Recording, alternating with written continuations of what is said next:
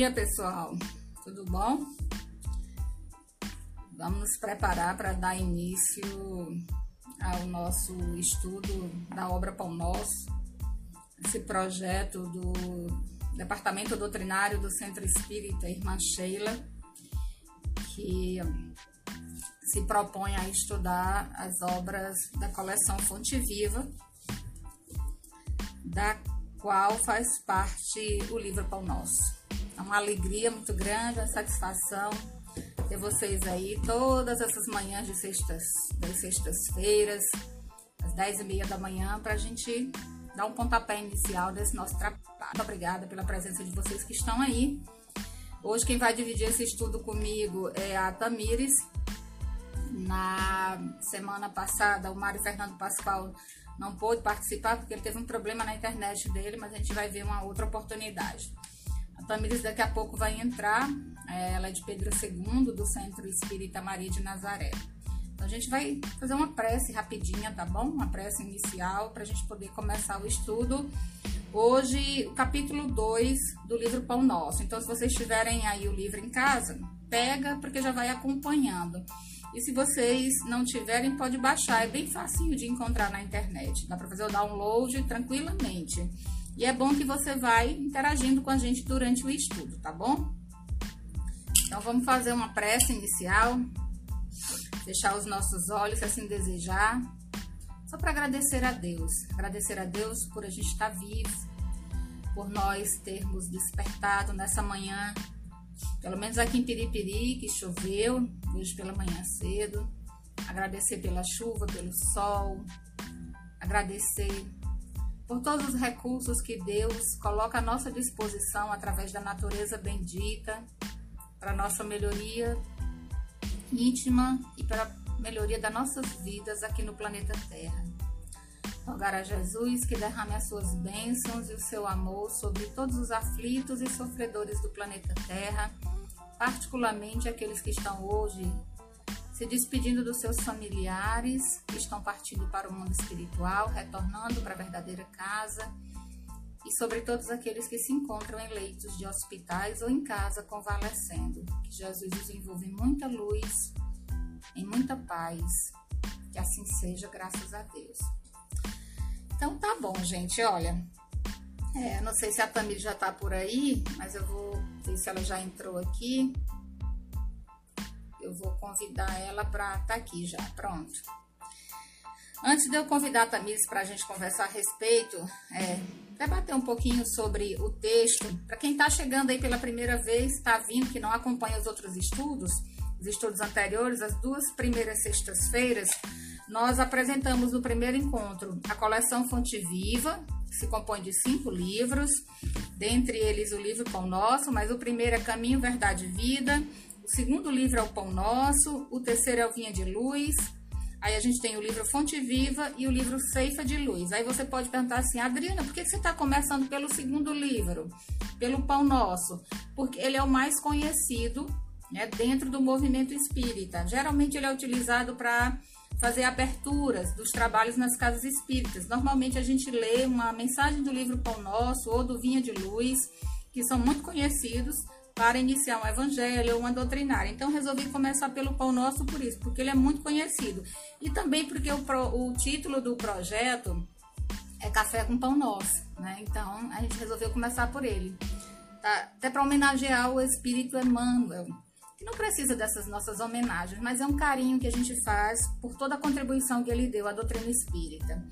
Pois muito bem, a gente fez então a apresentação do livro, depois a gente estudou a introdução do livro, que é muito importante, é um texto assim muito bem escrito e muito importante para a compreensão desse projeto que o Emmanuel montou de estudar passagens do Evangelho do Novo Testamento e ele apresenta nessa introdução alguns esclarecimentos que são maravilhosos. E a gente estudou na sexta-feira passada o capítulo primeiro do livro Pão Nosso. Gente, se vocês pegarem o livro para ler, é uma página e meia, bem pequenininho, de um livrinho curtinho, de um livrinho muito curtinho, né? Ó, é, é muito pequenininho ele. De um livro curtinho, então dá para ler assim cinco minutos. A gente lê o primeiro, nós estudamos o primeiro capítulo na sexta-feira passada que chama Mãos à Obra. E hoje a gente vai estudar o segundo, que é intitulado Pensa um pouco. Pensa um pouco. E os títulos que o Emmanuel coloca, geralmente em seus textos, eles são muito significativos daquilo que ele vai tratar no corpo do texto. Ele começa então esse capítulo 2 com uma passagem que está em João, capítulo 10, versículo 25. Ele vai estudar esse versículo. Ele vai escrever uma página e meia sobre esse versículo. E o versículo diz assim: As obras que eu faço em nome de meu Pai, essas testificam de mim. Ó, gente, as obras que eu faço em nome de meu Pai, essas testificam de mim. Jesus, João, capítulo 10, versículo 25. Primeira coisa que a gente precisa fazer quando vai estudar os textos do Emmanuel é contextualizar as passagens evangélicas. E nesse caso aqui, a gente tem no capítulo 10, né, e nos versículos é, anteriores e nos seguintes, a gente tem um diálogo que os judeus estabelecem com Jesus durante a festa das luzes. Se você não conhece um pouco da história do judaísmo, eu até anotei aqui: a festa das luzes é a festa da reconsagração do Templo de Jerusalém. Eles, os judeus, nessa conversa que estabeleceram com Jesus durante aquela festa, Jesus estava ali no templo acompanhando as festividades do dia da festa das luzes, quando alguns judeus se aproximaram dele e o interrogaram, dizendo: Se és verdadeiramente o Cristo, por que não diz isso publicamente?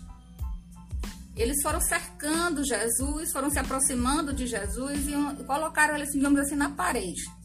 Se tu és verdadeiramente o Cristo, por que não diz isso publicamente? E Jesus, muito sabiamente, responde: essa é a resposta de Jesus. As obras que eu faço em nome de meu Pai, essas testificam de mim. O que foi que ele disse? Ele disse para os judeus: sim, eu sou o filho, né? eu sou o Cristo enviado de Deus.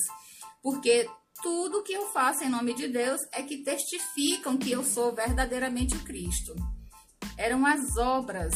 Ele não precisava se auto-intitular o Cristo enviado de Deus, porque as suas obras já testificavam dele. E olha só o que, é que o Emmanuel vai escrever. O Emmanuel diz assim: pensa um pouco, eles pensam um pouco a respeito desse versículo. Pensa um pouco a respeito dessa passagem. Ele diz assim: é vulgar a preocupação do homem comum relativamente às tradições familiares e aos institutos terrestres a que se prende nominalmente, exaltando-se nos títulos convencionais que lhe identificam a personalidade. Que, que ele está dizendo aqui? Ele está dizendo que é muito comum, é muito comum a gente se agarrar às tradições familiares, aos sobrenomes, né? As histórias de nossas famílias, ele até coloca nominalmente. É muito comum a gente se apresentar às pessoas dizer, eu sou fulana de tal, filha de Beltrano.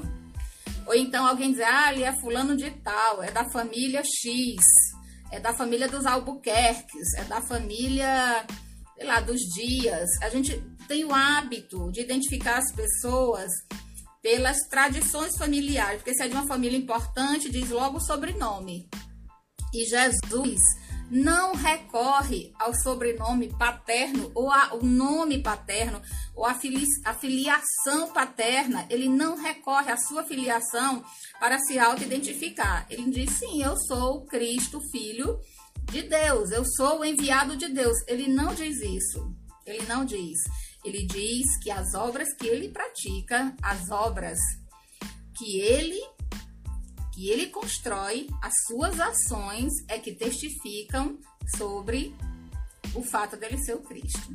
Então ele não se agarra à filiação a Deus, ele não se agarra a essa tradição que o Emmanuel fala aqui, a esse nome, não se agarra para se auto-identificar, porque ele diz que é muito comum, é muito comum a preocupação do homem, do homem vulgar, desse homem comum que somos todos nós, nos agarrarmos a sobrenomes, nos agarrarmos a tradições.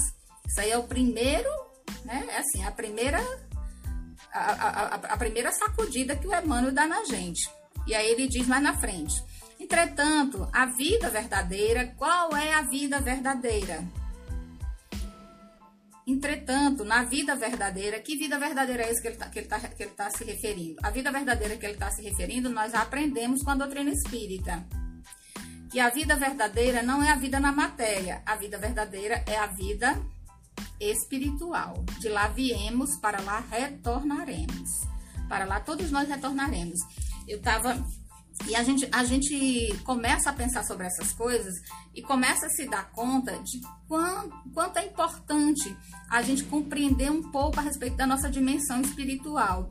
O quanto é importante, mesmo que a gente não concorde, mesmo que a gente não acredite, porque a ignorância é a mãe de todos os males, é, é, é muito importante a gente saber das coisas, porque o véu da ignorância muitas vezes faz com que a gente se perca ou perca excelentes oportunidades de desmistificar algumas coisas, de arrancar o preconceito de dentro da gente. Então, quando a, doutrina espírita fala da vida verdadeira, está se referindo à vida espiritual. E esse processo da vida espiritual, as idas e as vindas que nós fazemos, chegando aqui pelo berço e retornando pelo túmulo, se dá num processo chamado reencarnação. Reencarnação. E o Emmanuel tem um texto maravilhoso. Eu sou suspeita porque eu gosto de tudo que o Emmanuel escreve. Mas o Emmanuel tem um texto maravilhoso em um livro extremamente didático. É um livro luminoso, um livro delicioso de ser lido que chama Roteiro e faz jus ao nome o livro, porque ele realmente é um roteiro de alta iluminação. O Emmanuel tem um texto que ele chama o Grande Educandário. O Grande Educandário. A reencarnação, diz ele, não é somente um impositivo natural, é um processo natural. Então, voltar para o mundo espiritual e de lá vir para cá é um processo natural. É um processo natural. Como Chico dizia, é, morre um capim, nasce outro. Já observaram que capim é um negócio assim, a gente passa, limpa, daqui a pouco ele nasce novamente, porque é um processo natural.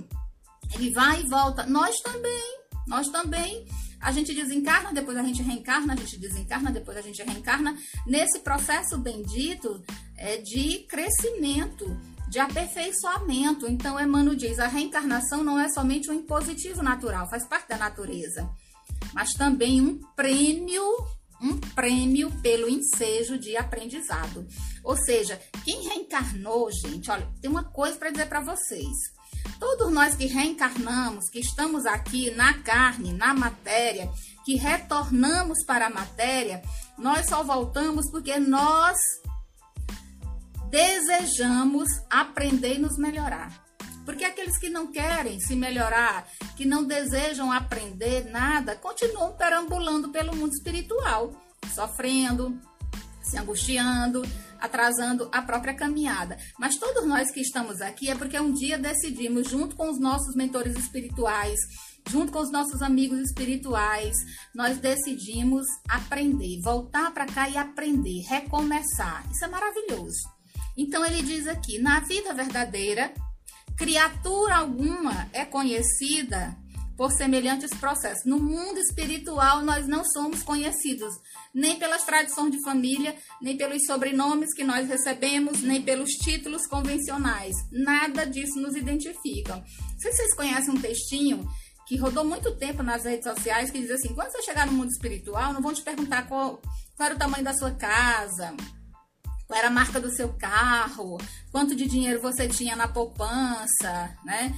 Quantos iates você comprou, quantas viagens você fez. Não vão te perguntar nada disso, vão te perguntar quantas pessoas você ajudou, quantas vezes você conseguiu ser caridoso, quantas vezes você estendeu os braços amigos para alguém que estava sofrendo, quantas vezes você emprestou seus ouvidos com paciência para ouvir as queixas de alguém, quantas vezes você foi alguém que sustentou um amigo ou uma pessoa querida na hora da dor, na hora da tristeza. É isso que vamos perguntar. Não é quanto a gente teve de poder, de dinheiro, qual o tamanho da nossa casa, quantas viagens internacionais a gente fez. Não é isso, né?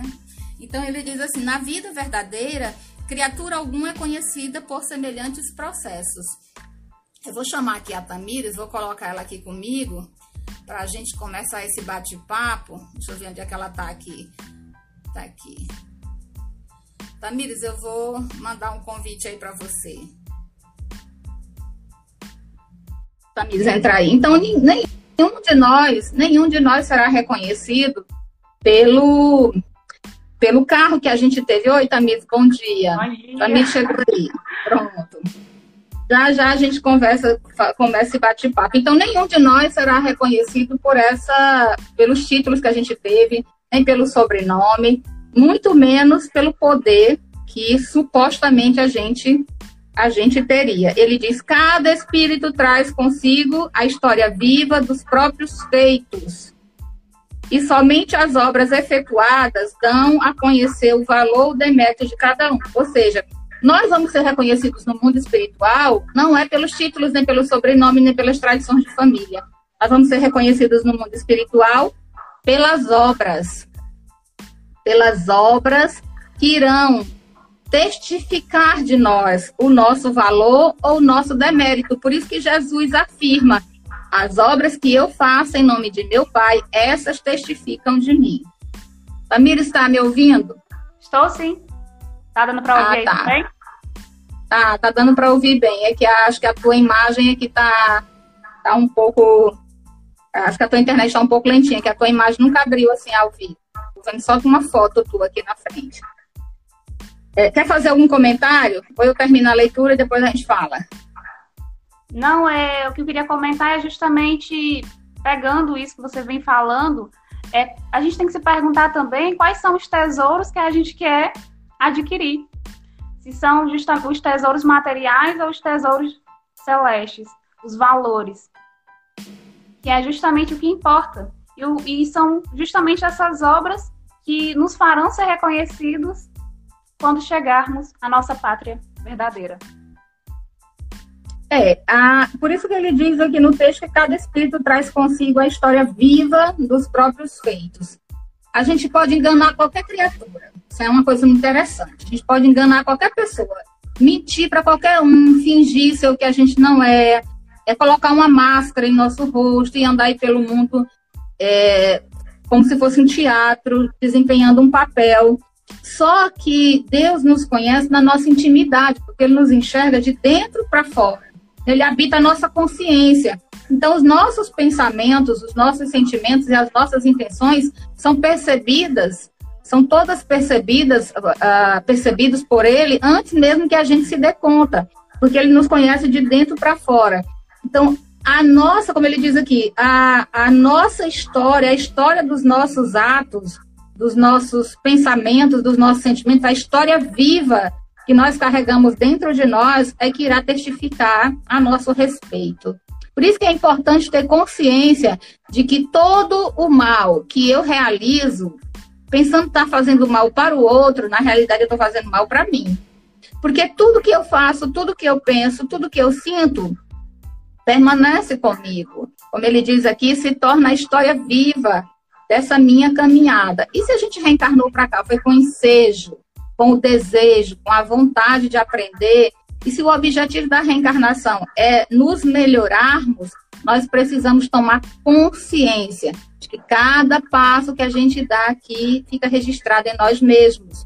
Cada passo que a gente dá fica registrado, cada, cada ato, cada gesto, cada pensamento, cada sentimento fica registrado em nós que, se, que irá se configurar como esse patrimônio que irá nos apresentar no mundo espiritual. Nós levaremos conosco a história viva das nossas ações, dos nossos pensamentos e dos nossos sentimentos. Então, lá no mundo espiritual, quando a gente retorna para a pátria espiritual, não irão nos valer nem o sobrenome, nem os títulos, nem as tradições familiares, mas pura e simplesmente tudo aquilo que a gente construiu, como a, a Tamires falou, de tesouro ou de patrimônio, de valores espirituais, né? Os valores da vida, da vida eterna. Então, vou só ler aqui mais um trechinho. Como enunciado, não desejamos, isso aqui é o Emmanuel falando, como enunciado é, o anterior, né? Que cada um será reconhecido pelas suas obras.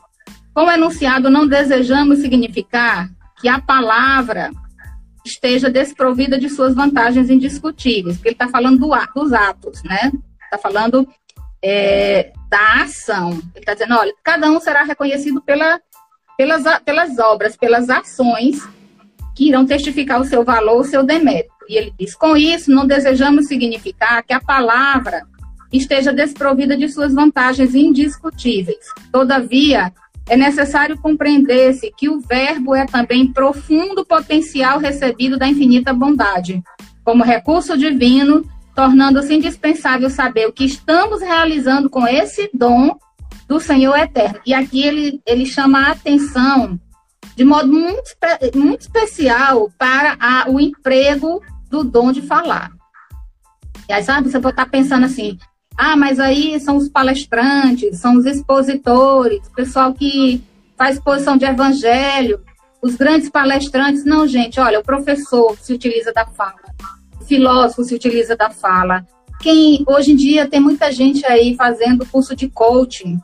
Então, esse povo que dá palestra de coaching, essas pessoas, o padre que se utiliza da fala, o pastor que se utiliza da fala, o dom da fala como ele diz aqui, é um potencial que nós recebemos da bondade divina e que precisa ser utilizado de maneira sábia e com um objetivo superior, porque nós também iremos dar conta a Deus daquilo que nós fizemos empregando a nossa fala. E aí, isso não é só para quem faz palestra ou para quem dá a cara assim a tapa, né, que nem a gente, para quem faz exposição espírita dentro das casas espíritas, para o padre, para o pastor, não. Para todos nós que temos o dom de falar, porque às vezes a gente manipula alguém utilizando-se da fala.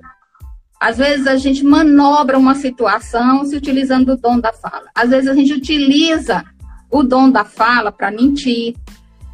Às vezes a gente utiliza o dom da fala para tentar convencer as pessoas do que é, daquilo que é errado, é, do que é errado convencê-las de que é certo. Quantos expositores nós conhecemos na história da humanidade que se utilizaram da fala, por exemplo, para destruir a ideia de Deus? Então, todos nós também somos responsáveis pelo que nós falamos, pelo modo como nós empregamos a fala. Isso serve para a nossa casa. Quem tem o hábito de só falar gritando, quem tem o hábito de falar com agressividade com as pessoas, aquelas pessoas que utilizam a fala de maneira irritadiça, né, ou usam a fala para se postar de maneira autoritária, tudo isso também conta como patrimônio vivo da nossa história. Quer comentar alguma coisa, Tamires? Não, não, pode seguir. Então, ele diz aqui, é, a afirmativa de Jesus nesse particular com relação às obras reveste-se de imperecível beleza que diríamos? Que diríamos de um Salvador que estatuísse regras para a humanidade sem partilhar-lhe as dificuldades e impedimentos? Ora, se Jesus tivesse simplesmente estabelecido regras, tivesse estabelecido é, para todos nós um manual de regras a seguir para que a gente alcançasse a nossa renovação íntima e tivesse ficado lá no mundo espiritual, simplesmente acompanhando, assistindo, a gente diz assim: minha gente, que Salvador é esse que não vem, não salva ninguém? É a mesma coisa você pensar de alguém, é, você vai levar seu carro para um mecânico consertar, e quando você chega na oficina, o mecânico diz assim: abra aí seu carro, levante aí o capô. Tá vendo essa peça, esse parafuso, você vai soltar, agora você vai abrir, quem vai consertar seu carro é você. Eu vou só lhe ensinar o roteiro de como é que você vai fazer. Você iria conseguir? Possivelmente não. Porque você não tem essa habilidade. Jesus, como o grande modelo da humanidade, como esse guia que todos nós recebemos, ele veio ao mundo não para dizer o que, é que a gente tinha que fazer. Ele não disse o que, é que a gente tinha que fazer. Ele veio ao mundo e mostrou como nós deveríamos agir. Ele mostrou, ele experimentou, ele vivenciou, ele agiu foram as suas obras que testificaram acerca da sua missão. Então, ele veio e ensinou na vivência, na prática, como nós deveríamos seguir para alcançar, é, para que todos nós pudéssemos alcançar essa plenitude que ele já alcançou. E isso faz toda a diferença, porque a gente está acostumado com líderes que mandam a gente fazer. Você tem que fazer assim, que dão ordens. Nós estamos muito acostumados a líderes que dizem o que, que você tem que fazer, mas não fazem. Isso serve para líderes religiosos, para líderes políticos. A gente está muito acostumado com esse tipo de liderança. A pessoa diz o que, que você tem que fazer. Aí diz, mas não faz. Então, assim, faço o que eu digo, mas não faço o que eu faça. Me parece ser essa a filosofia de, alguns dessas, de algumas dessas lideranças. Com Jesus, não. Jesus era assim: Jesus fazia, mostrava como é que tinha que ser feito, e aí a gente aprendia com a experiência dele, com a prática. Isso faz toda a diferença. Por isso que, ela, que o Emmanuel diz: o que diríamos de um Salvador que estabelecesse regras para a humanidade, mas não partilhava né, dessas dificuldades, dessas, desses impedimentos junto com essa humanidade, que não vivesse, não passasse por essas dificuldades ali junto com eles. E foi isso que ele fez. Ele nasceu pobre em uma manjedoura. Ele viveu, teve uma vida simples junto de um pai carpinteiro.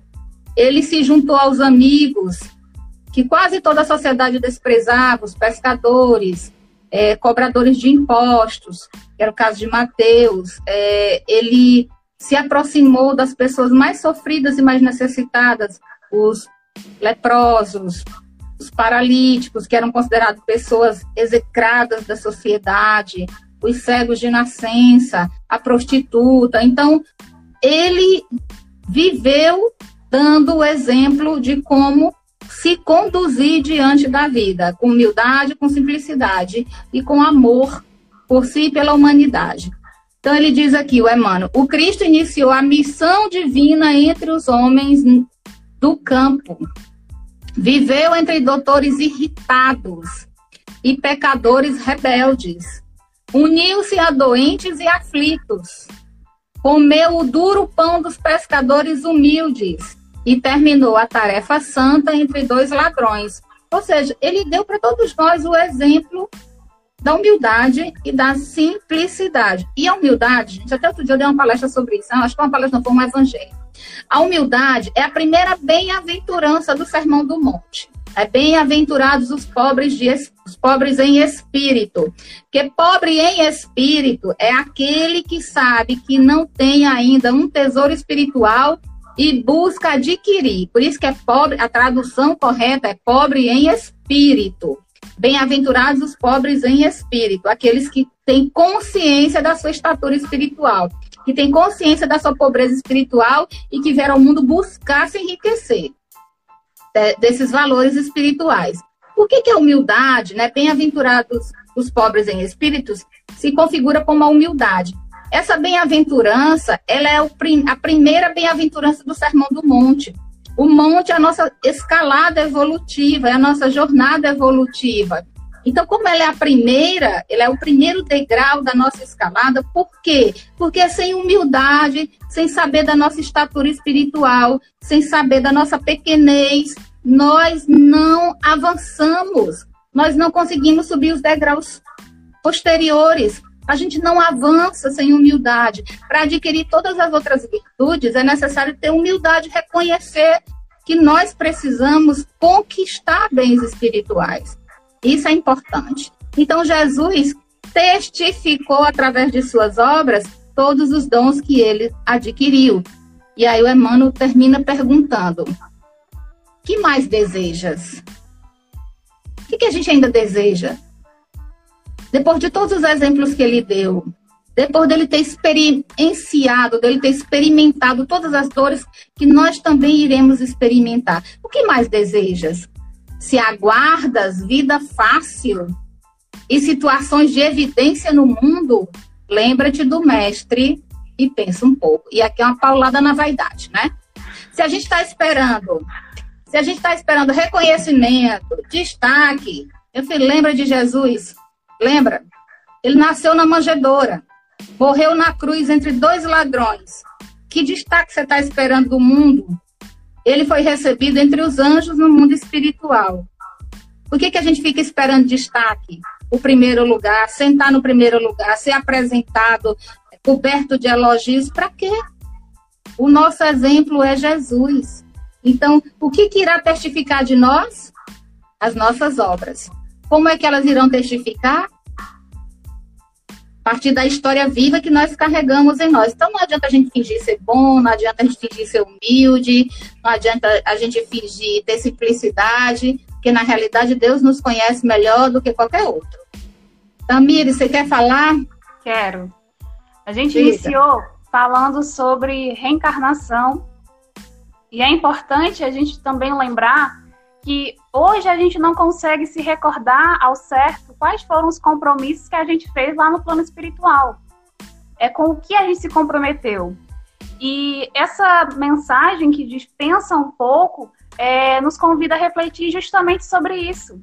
É olhar a realidade em que eu estou vivendo, perceber que eu preciso florescer onde Deus me plantou e justamente perceber se eu estou conseguindo fazer os meus reajustes, se eu estou conseguindo reparar os meus equívocos do passado. Porque a partir do momento em que eu visualizo a realidade em que eu estou vivendo, eu começo a, eu posso começar a refletir e perceber se eu estou conseguindo fazer boas obras. E obras que irão me beneficiar, que me trarão virtudes, que me trarão valores.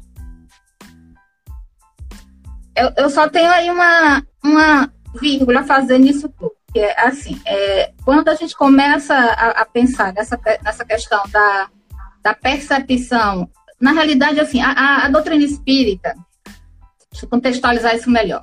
A doutrina espírita, ela traz os espíritos de um modo geral, o caráter da doutrina espírita é de revelação, né? Mas as revelações espirituais que chegaram ao mundo através de Kardec, por intercessão, obviamente, da espiritualidade amiga, essas revelações, toda a doutrina espírita, inclusive esse texto do Emmanuel, nos convidam sempre e naturalmente a propósitos mais elevados. À medida que a gente vai reconhecendo é, que nós somos seres imortais, que a morte física, ela não existe, que a, a morte física é uma passagem, que ninguém morre, que a gente vai viver eternamente. Quando a gente se dá conta disso, que a cada uma segundo suas obras, que são as minhas obras que irão é, servir para mim de consolo ou de aflição no mundo espiritual, quando eu me dou conta de tudo isso e quando eu me dou conta de que a reencarnação é um educandário sagrado que irá me possibilitar o aprendizado e o melhoramento, naturalmente eu me proponho a, a construções mais edificantes. E a gente precisa pensar que se eu tenho esses propósitos, se eu adquiro essa consciência de onde eu vim, para onde eu vou, e eu começo a estabelecer para a minha vida propósitos mais edificantes, eu não posso esquecer de que não é só para mim, não é só pensando em mim que eu tenho que construir esse patrimônio, mas é também dos outros.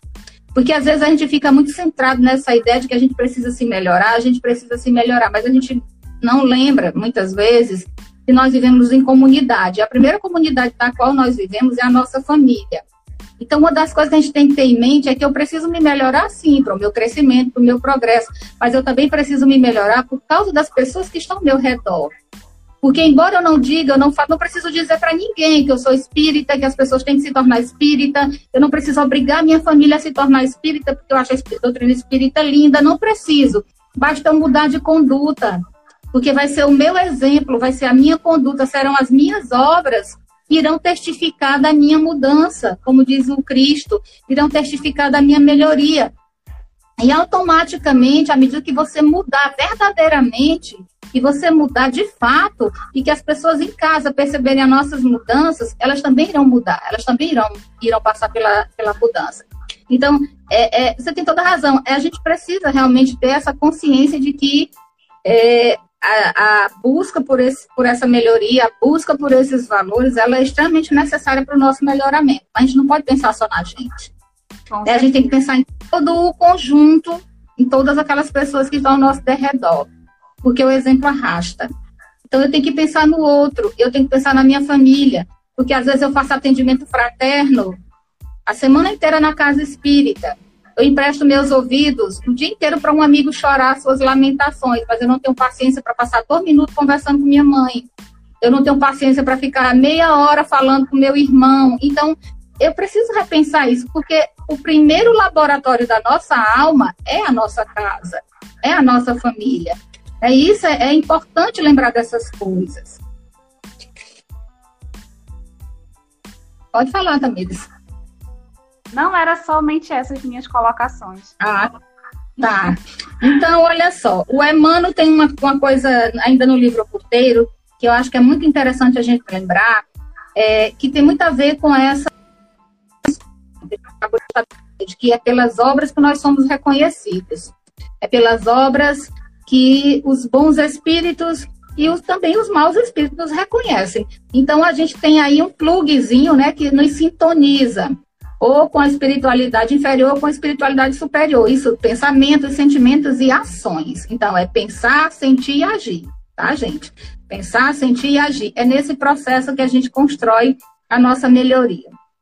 O Emmanuel diz que para as inteligências, nós, para as inteligências realmente dispostas à renunciação da, ama, da animalidade, quando nós estamos é, realmente dispostos a renunciar aos instintos, às sensações, quando nós estamos realmente dispostos a renunciar à animalidade, ele diz, a doutrina espírita, e aí todo o conjunto de conhecimentos que nós temos da doutrina espírita, a doutrina espírita e todas as revelações que ela traz são sublimes incentivos à nossa renovação interior.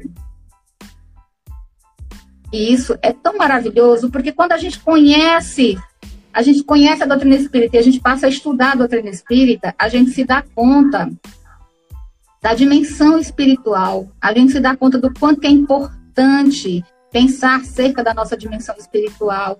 Muitas coisas a gente vai deixando de lado, a gente até começa a observar que algumas pessoas que só viviam ao nosso derredor por interesses imediatistas, ou por causa da bebedeira, por causa da farra, ou por algum outro interesse imediato, elas vão se afastando, porque a gente vai mudando o padrão vibratório e elas vão indo embora, elas vão se afastando. Então, é, a gente precisa realmente, de fato, buscar entender qual é o papel que a gente está desempenhando aqui.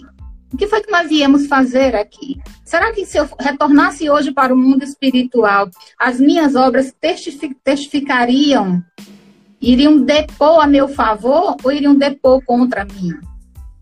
Se eu chegasse hoje no mundo espiritual, desencarnasse hoje, como seria a minha situação? Qual era o patrimônio espiritual que eu estaria levando na minha bagagem? Porque ninguém vai levar o carro, ninguém vai levar o sobrenome, ninguém vai levar a casa, ninguém vai levar o dinheiro que tem no banco, ou as dívidas para pagar, a gente não vai levar. A gente vai levar as obras. Tudo aquilo que a gente construiu de patrimônio espiritual.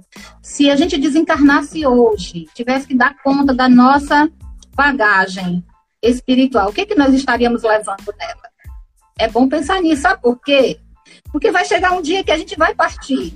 Vai chegar um dia que a gente não vai conseguir cumprir a agenda, vai chegar um dia que a gente não vai poder limpar a casa pela manhã, não vai, não vai, não vai mais se preocupar com o almoço. Vai chegar um dia que a gente vai largar tudo aí, tudo que a gente supostamente tem emprestado, são as coisas materiais, vai deixar tudo. E vai voltar para a nossa verdadeira casa. E aí? O que, que a gente está levando na bagagem espiritual? O que a gente está levando? Por isso que o Espiritismo, o Emmanuel diz ainda no livro Roteiro, é o processo libertador das consciências. O que, que ele faz? Ele amplia a nossa visão para que a gente enxergue horizontes mais altos. É tão importante estudar, gente. Tão importante estudar, tão importante ler, tirar o véu da ignorância dos nossos olhos, da sombra da ignorância, porque nós, nós estamos passando por um momento muito grave da humanidade. Nós estamos vivendo um momento muito sério, um momento que nós precisamos parar e pensar, reavaliar a nossa vida, reavaliar a nossa conduta, reavaliar de verdade né, o que, que eu tenho feito da minha vida até aqui. Todos os dias eu me pergunto isso. Vocês podem achar que é exagero, mas não é. Todos os dias, quando eu acordo, eu me pergunto, Senhor, o que, que eu tenho feito da minha vida até hoje? O que, que eu posso fazer para melhorar?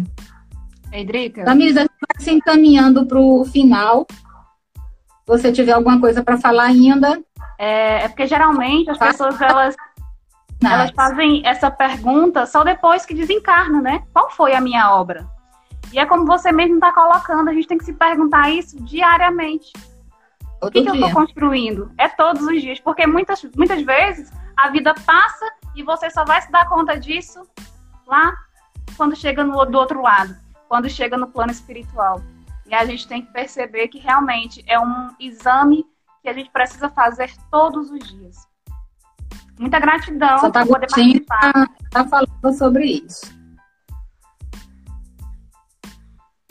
Então, Tamires, muito obrigada. Eu vou desconectar você aqui, porque a gente vai já fazer a, a, a prece de encerramento, tá bom? Obrigada pela sua participação. Obrigada, eu agradeço. Prontinho. Então, gente, é, quem está chegando aí já está chegando no finalzinho do estudo, mas ele vai ficar salvo, tá? Uma das coisas que a gente aprendeu com essa lição de hoje é que o Emmanuel nos convida a pensar um pouco. Pensar um pouco sobre o quê?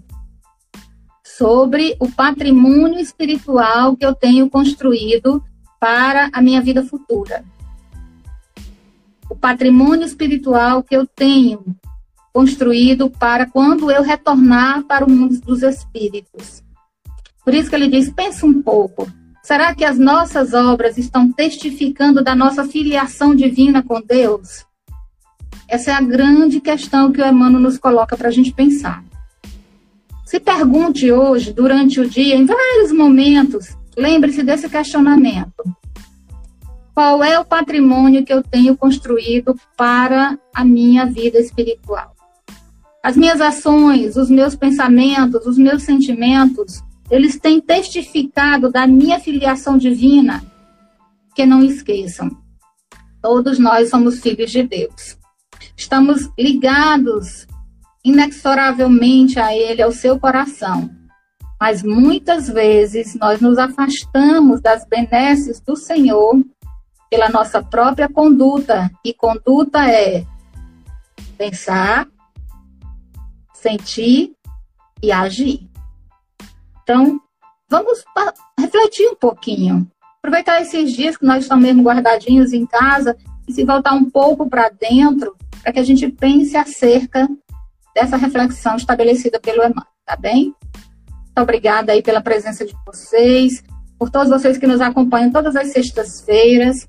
É, esses estudos eles vão ficar salvos aí no IGTV se vocês tiverem um amigo, alguém que vocês gostariam que assistisse, manda, envia, compartilha, podem ficar à vontade.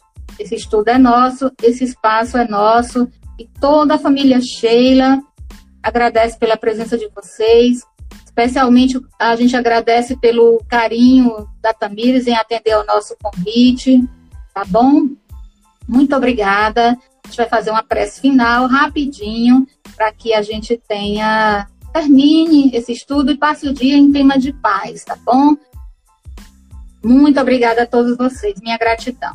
Vamos lá, agradecer a Jesus, Mestre amado, derrama as tuas bênçãos sobre os nossos lares, olha com carinho pela humanidade sofredora, nos ampara, nos guarda, fortalece em nós a fé e a coragem, para que nós possamos, todos nós, vibrar energias de amor e de paz, de esperança e de fé por toda a humanidade. Guarda-nos e nos ampara todos os dias das nossas vidas. Olha com carinho por todos os seres do planeta Terra, encarnados e desencarnados. Fica conosco, hoje, agora e sempre. Muito obrigada. Um beijo para vocês. E até outra oportunidade. Sexta-feira a gente se encontra aqui, tá bom? Tchau.